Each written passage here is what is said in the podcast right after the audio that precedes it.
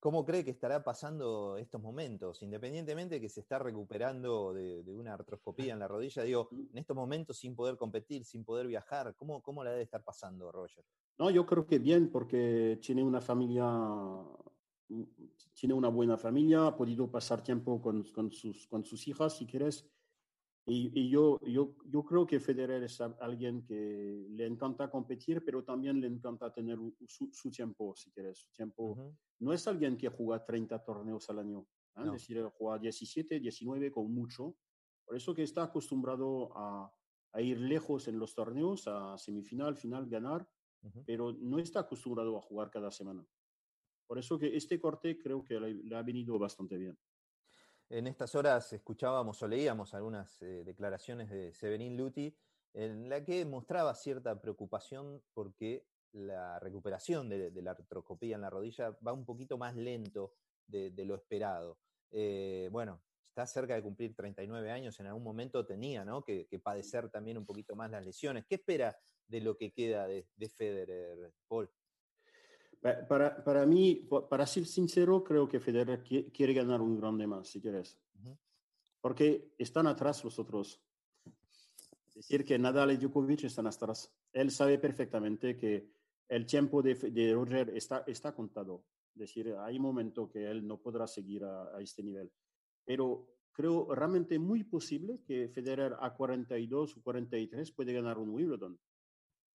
No, no ganará un París seguro, no ganará va a ser más difícil ganar un US Open o un Australian Open, pero, pero Wimbledon yo creo que es, es, su jardín. Yo pienso que hay una posibilidad aún que Federer gana uno más. Estoy este convencido, sí. Y es lo que quiere, es lo que quiere Federer, porque siempre hay un poco de hipocresía, porque que sea Nadal o que sean Federer o Djokovic dicen, no, no, a nosotros no, no miramos el, el, número de Grand Slam, sí, pero yo, yo no, me lo, no me lo creo.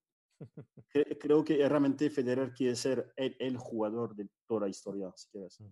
Y Nadal también, y Djokovic también.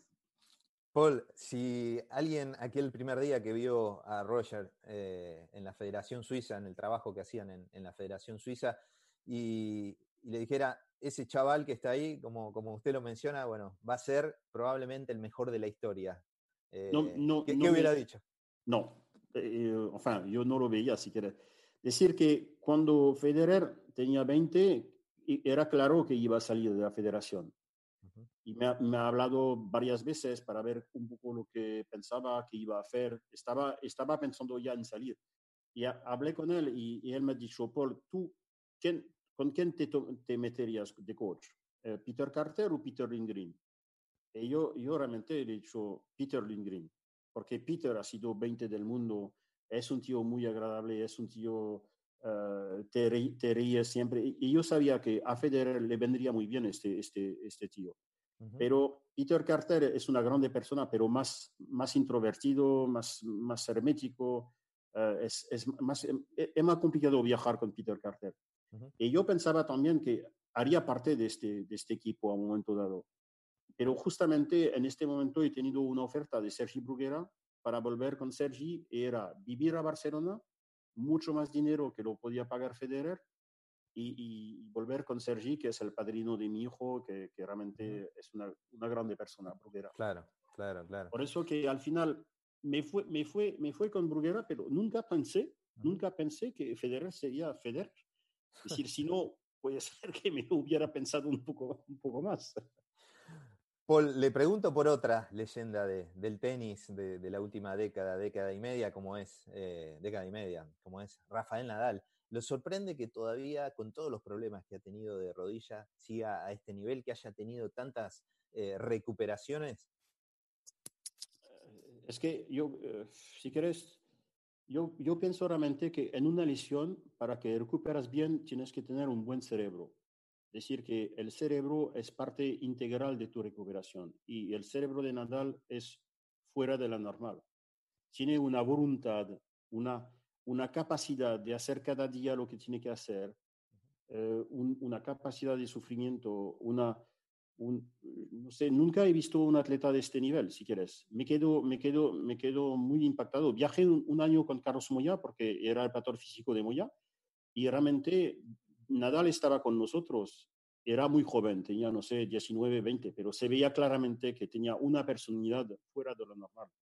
Por eso que yo soy muy admirativo, si quieres, de Nadal. Y después ha tenido otra, otra posibilidad, una, una suerte, es que eh, el médico de Nadal, que es Miguel Sánchez, de, de Vitoria, eh, eh, era de los primeros a trabajar con factores de crecimiento, células madres, y ha tenido una terapia que era muy, muy por adelante de lo que ha salido más tarde, si quieres. Al día de hoy es muy normal que, que hagamos factores de crecimiento, pero ya son más de 10 años que Nadal está está con esta terapia. Y yo creo que eso lo ha ayudado mucho, sí. Sí. Eh, otro grande del tenis también latinoamericano, ¿no? Es Juan Martín del Potro, que ha alcanzado el número 3 del mundo, campeón de un Grand Slam. Eh, es uno de los jugadores que le haya hecho daño a, los fantásticos cuatro en estos años, ¿no? Eso es una pena, sí. Eh, quería preguntarte, ¿no? Por lamentablemente las, lesiones han minado su carrera, ¿no? ¿Qué, mirada tiene de Juan Martín?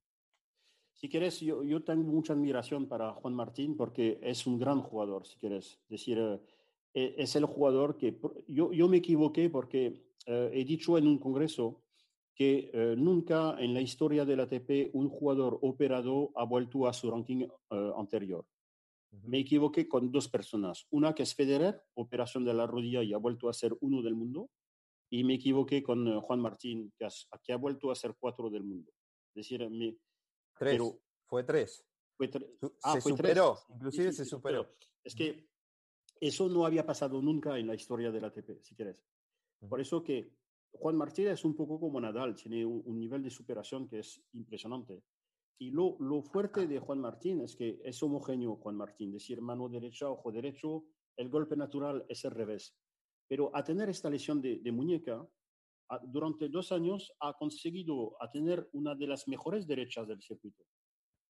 Y eso es muy fuerte, porque nunca un homogéneo ha tenido una derecha de este nivel. Es decir, que Juan Martín te puede meter a, cualquier tío a tres metros de la, de la bola con su derecha. Y al día de hoy es un jugador muy completo. Y yo estoy seguro que si consigue recuperar, estará ahí. Ese es el, es, es el argentino el, el, mejor que he tenido. Es decir, yo soy muy amigo de Nalbadian, pero, pero Juan Martínez es más, más nivel. ¿Y cómo puede afectar en, su mente, ¿no? Tener que hacer tantas recuperaciones, tanto tiempo eh, parado, ¿no? Como, como ahora se va a cumplir un, año en su último partido en el circuito y todavía no logra recuperarse de, no, una pero en la rodilla. Lo ha hecho ya anteriormente, si quieres. Ha conseguido casi no jugar de un año y medio y volver a meterse. Por eso que yo creo que hay una, una puerta para la UNA al final este coronavirus ah, va a cambiar un poco la, la carta, si quieres, porque estos tres meses eh, obligatorios de no jugar o más, porque no está escrito que vamos a jugar en agosto, es que yo estoy seguro que volveremos a, a nuevas cosas. Las cartas van a cambiar de mano. Paul, para aquel que no, que no sabe y que no, no está tan específicamente en el tema, ¿puede explicar un poco qué es eso de homogéneo, este, de lo que decía ah. también de, Juan Martín? Si quieres, tú, tú, cuando eres mano derecha y ojo eh, derecho, eres homogéneo. Y cuando eres homogéneo, el golpe natural es el revés. Y cuando eres cruzado, mano derecha, ojo izquierdo, u mano izquierda, ojo derecho para Nadal, el golpe natural es la derecha. Eso que del potro a ser homogéneo, su revés será buenísimo. Cuando ha ganado el US Open, eh, ganando a Nadal, este, este lo ha ganado sobre todo con su revés. Pero después de su operación de muñeca, a pesar que es homogéneo, ha conseguido grande, una gran derecha. Por eso que tenemos dos clases de jugadores, los cruzados y los homogéneos. los cruzados, mano derecha, ojo izquierdo, o mano izquierda, ojo derecho, golpe natural a la derecha. Los homogéneos como Vavrinka, Gasque, Verdasco para zurdos, golpe natural al revés. Los homogéneos tienen mejor facilidad a un, revés a una mano, como Vavrinka o Richard Gasquet, si quieres. Pero Nalbadian, que es homogéneo, tenía un gran revés también. Por eso que estas dos clases de jugadores nos permiten, en, el mundo normal somos 70% de homogéneos, 70%, pero en el tenis de alto nivel hay 60% de cruzados, porque tener una gran derecha en tenis es muy importante. ¿Y, Roger? Cruzado. Y la cosa es que cuando tú eres ojo izquierdo, eres más hemisferio derecho, es decir, creatividad, poca concentración, desorden, eh, el, el, estrés te, te, activa más que te inhibe, etc. Y cuando eres homogéneo, es eh, ojo, eh, cerebro izquierdo muy analítico, muy cuadrado. Por eso que los delanteros, Maradona, Tosa, cruzados. Los mediocampos, Xavi, Iniesta, Xavi Hernández, Iniesta, homogéneos. Los porteros, cruzados. Otro, otro de, los, de los grandes jugadores del circuito en las últimas dos décadas, quitando al Big Four, eh, fue Marat Safin, ¿no? Eh, también un jugador eh, fabuloso que en, estas horas también nos, nos contaba en, ESPN un poco todo lo que, lo que él ha sufrido, ¿no? Pese a haber llegado al número uno del mundo, que no estaba preparado también. ¿Qué radiografía hace sobre Marat? Es que Marat es homogéneo, con mejor revés, pero su carácter es más de cruzado. Decir que yo, yo lo conozco bien porque Marc Rosset era amigo íntimo de, de Safin y yo me recuerdo un torneo que hemos jugado en, ah, San, San, Petersburgo, si quieres. La habitación de Safin estaba al lado de la de Roset y toda la noche uh, escuchaba ruidos.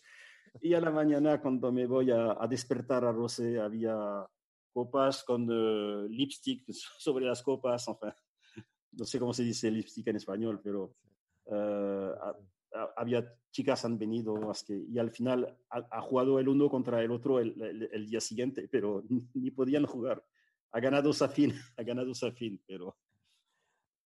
Y, pero era, era me, ha gustado mucho Safin por su personalidad, si quieres. Es, es un gran jugador, un, eh, un atleta fantástico, pero eh, era de, de estas personalidades del momento que tú cuando mirabas estos jugadores te hacían soñar un poco, decir, Hoy todo está muy flat. Claro. Que Safin tenía una personalidad fuerte, es decir, eh, yo lo, lo, metía al mismo nivel que los Connors, McEnroe, está... Es un poco lo que ha perdido el tenis, si quieres, estos grandes, estas grandes personalidades. Paul, eh, siendo una de, las personas que, que, más ha conocido a, Roger Federer en, en todo su, su desarrollo, eh, y ante la preocupación también de algunos de sus fanáticos, ¿qué, qué les diría? ¿no? ¿Qué, ¿Qué, les diría en cuanto a, a, los próximos meses, al, próximo periodo, eh, el último, lamentablemente, ya por una cuestión biológica de, del suizo? ¿no? Yo, diría que ah, disfrutar, decir, de primero, chapeau, chapeau, señor, porque lo que has hecho no, te, no tiene nombre. Decir, estoy, estoy eh, parte de su historia, pero uno, uno más. Pero no somos tantos a, a, realmente haber trabajado con Federer. Estamos hablando de, no sé, 10, personas. Eh, pero chapeau, chapeau Federer, chapeau. Pero disfruta, disfrútalo, sí. Eh, yo, yo, me gustaría que, que reencontramos a la llegada un Federer sin presión, con placer, que, porque aquí está muy peligroso Federer me, gustaría ver eh, unos partidos más, eh, Federer, Djokovic, o Federer, Nadal. Decir que veo complicado que Andy Murray vuelva en el Big Four, porque con su cadera va a ser complicado. Pero, pero estos tres, Murray, Djokovic, eh, Federer, es que me gustaría cinco años más. A, disfrutar, a disfrutar de estos partidos. ¿Y, ¿Y, cómo lo ve al Federer ya sin el tenis? ¿Entrenador o, no? Tengo, duda, tengo dudas porque ha caído dentro desde pequeño. No es alguien que ha sufrido con su tenis. Es decir, Bruguera es muy buen entrenador, Sergi Bruguera, porque ha sufrido mucho con su tenis. Y sabe y, entiende lo que, lo que es complicado y tener un buen revés, una grande derecha. Pero, Federer, no sé, ha caído dentro desde pequeño, como McEnroe. No, no, McEnroe no ha sido un gran entrenador, si quieres. Claro, ha tenido facilidad. sí, este, demasiado facilidad para... No, no creo que será realmente, no sé, me puedo equivocar, pero eh, creo que los Connors, McEnroe no han sido grandes entrenadores porque porque han caído dentro de pequeño. Es decir, para mí un buen entrenador es alguien que ha tenido que sufrir en su, en su desarrollo para transmitir. Y también para transmitir tienes que estar muy, eh, muy para los demás. Federer está muy centrado en él. Es decir, eh, ha pasado, cuando era joven le pasaba mi casa de Biarritz para ir en vacaciones, le, le, prestaba mi casa porque no tenía dinero para ir a vacaciones.